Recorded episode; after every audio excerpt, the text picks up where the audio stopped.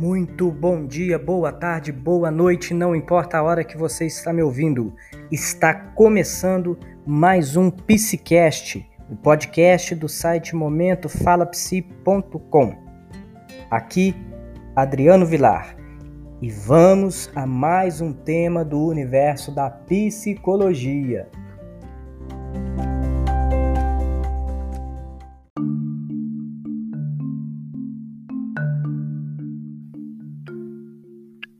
Você já pensou o quanto você tem atrapalhado a sua própria vida?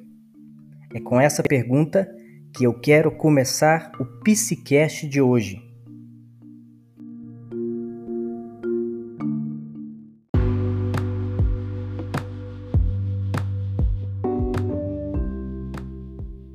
Eu quero te fazer mais uma vez a pergunta inicial e queria que você pudesse refletir por uns segundos a respeito desse questionamento.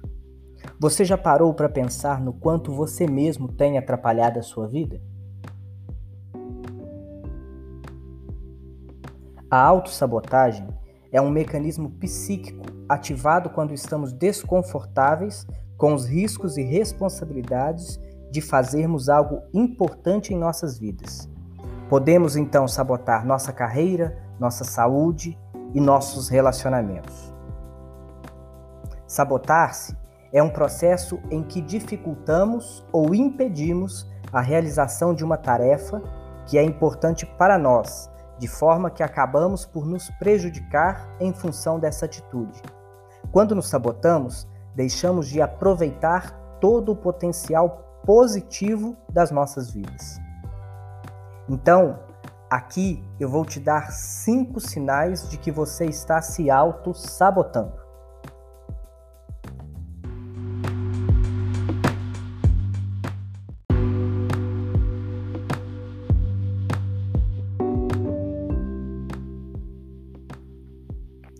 Primeiro sinal de autossabotagem é quando você não comemora as suas próprias conquistas. Não reconhecer suas próprias conquistas pode ser um sinal de autossabotagem. Depois de se esforçar para conseguir alguma coisa, é comum que a pessoa se sabote, negando as próprias conquistas e qualquer fonte de reconhecimento do avanço ocorrido. O desconforto de receber um elogio pode estar associado ao ciclo de autossabotagem. Este processo de negação revela uma incompatibilidade entre o que de fato acontece e a interpretação que fazemos daquele fato. Negar nossas pequenas vitórias nos impede de comemorá-las. Se não comemoramos, não nos revitalizamos e aumentamos nossas chances de desistir do que realmente queremos por estarmos cansados e desanimados.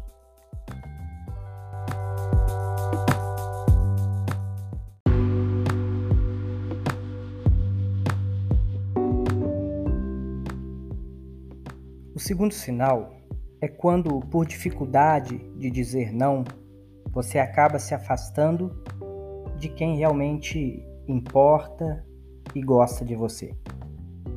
Pode parecer que essa é apenas uma dificuldade de comunicação, mas a autossabotagem também se manifesta através das constantes tentativas de agradar os outros.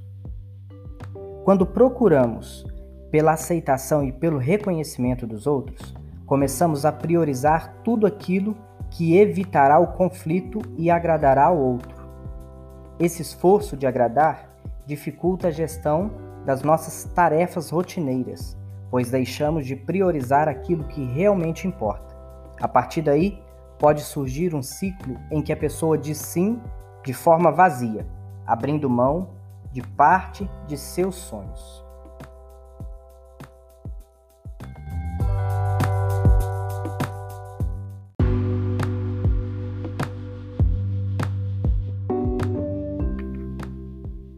Se você tenta controlar tudo, é mais um sinal de que você pode estar se auto-sabotando.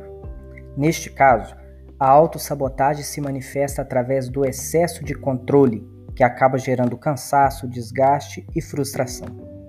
Afinal, tentar controlar tudo o tempo todo faz com que você se sinta insuficiente e incapaz, já que isso é impossível.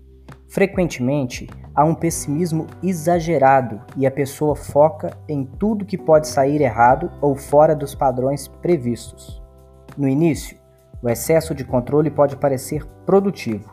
No entanto, ele costuma desgastar as relações interpessoais ao tempo e vai reduzindo sua inspiração para inovar.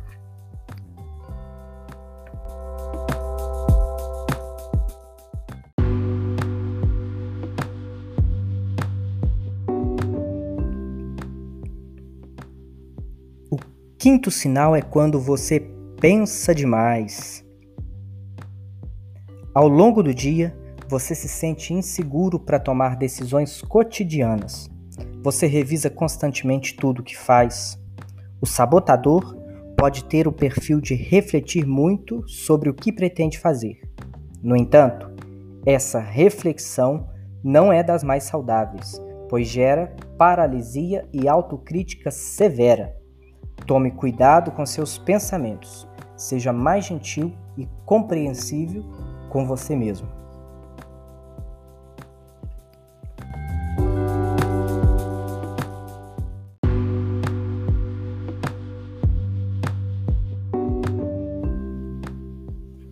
Um outro sinal da autossabotagem é quando você tem dificuldades em aceitar quando pessoas lhe dizem que você precisa de ajuda. Uma parte importante do comportamento sabotador envolve ignorar os alertas e conselhos de pessoas queridas e de confiança.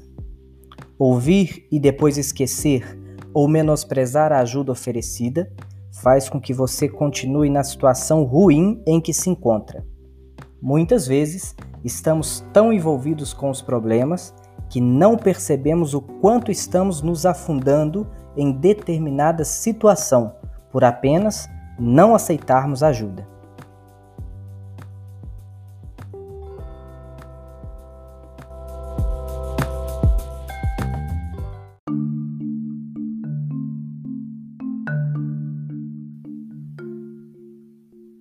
Dito os cinco sinais, pode ser que surja uma nova questão na sua cabeça. Como virar o jogo e quebrar com o ciclo da autossabotagem, então? Lembre-se da frase de Sartre, que diz: O importante não é aquilo que fazem de nós, mas o que nós mesmos fazemos do que os outros fazem de nós. Afinal, sempre podemos escolher como reagir diante do nosso contexto de vida. Então, agora, confira cinco dicas práticas de como superar a autossabotagem.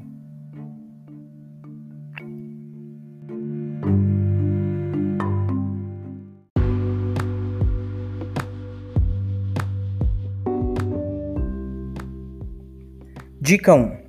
Tenha objetivos claros. Saber exatamente qual é a nossa meta, como queremos atingi-la e em quanto tempo é para que possamos nos manter focados no nosso objetivo. É importante que nossas atividades diárias estejam sempre relacionadas com aquilo que desejamos profundamente. A autossabotagem sempre pode surgir quando tentamos nos forçar a fazer algo que não é o que desejamos de fato. Quando estamos lutando pelos nossos sonhos, fica muito mais fácil mantermos nossa persistência.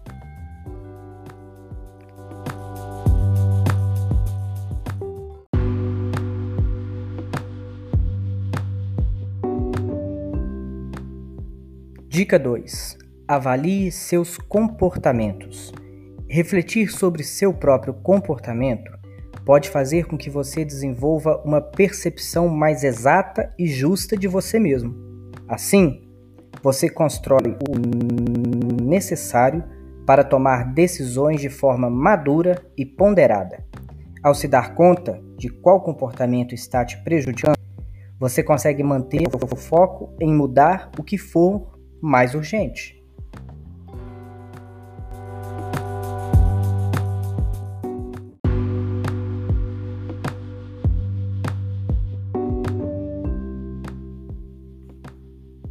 Na dica 3, eu quero te dizer que é preciso acolher os imprevistos e as mudanças. A vida nos exige paciência e resiliência diante das adversidades. Quando compreendemos que as dificuldades fazem parte do caminho de todas as pessoas, passamos a reagir de uma maneira mais otimista e adequada. Quando pensamos em desistir dos nossos sonhos, abrimos espaço para que surjam comportamentos de autossabotagem. Portanto, se você não quer ter que ficar recomeçando a sua luta, pare de desistir.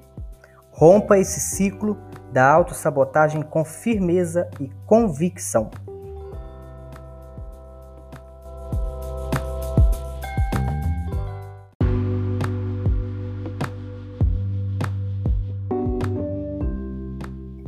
Na quarta dica desse Psicast, eu quero dizer que é preciso buscar inspiração.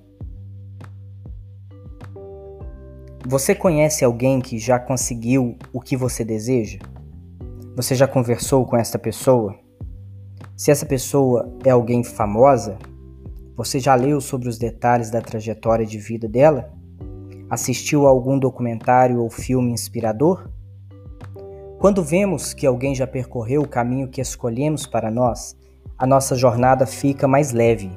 Afinal, sabemos que de alguma forma é viável fazer o que desejamos. Além disso, ter uma fonte de inspiração também pode ser útil para fornecer conselhos e dicas de como seguir por aquele caminho.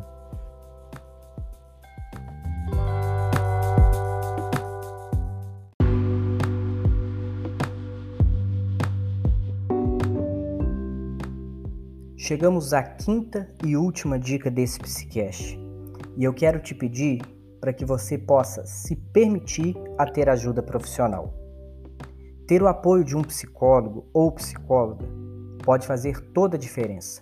Além de você ter uma orientação profissional, você poderá desenvolver novas habilidades para que o seu caminho seja mais leve e feliz.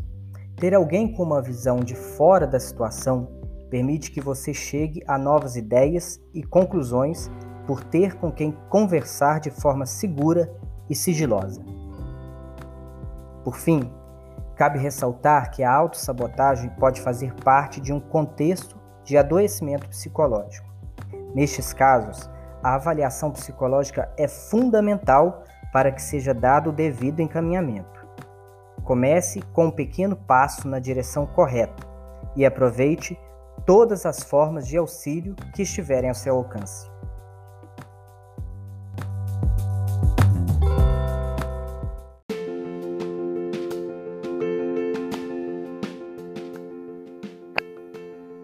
Bom, é isso. Chegamos ao final de mais um Psicast. Espero poder ter te ajudado. E se você gostou do conteúdo desse Psicast, compartilhe aí com seus amigos, com seus familiares, com seu grupo de contato. E não esqueça de divulgar o nosso site e o nosso Instagram, momentofalapsi.com e arroba momentofalapsi. Um grande abraço e até semana que vem.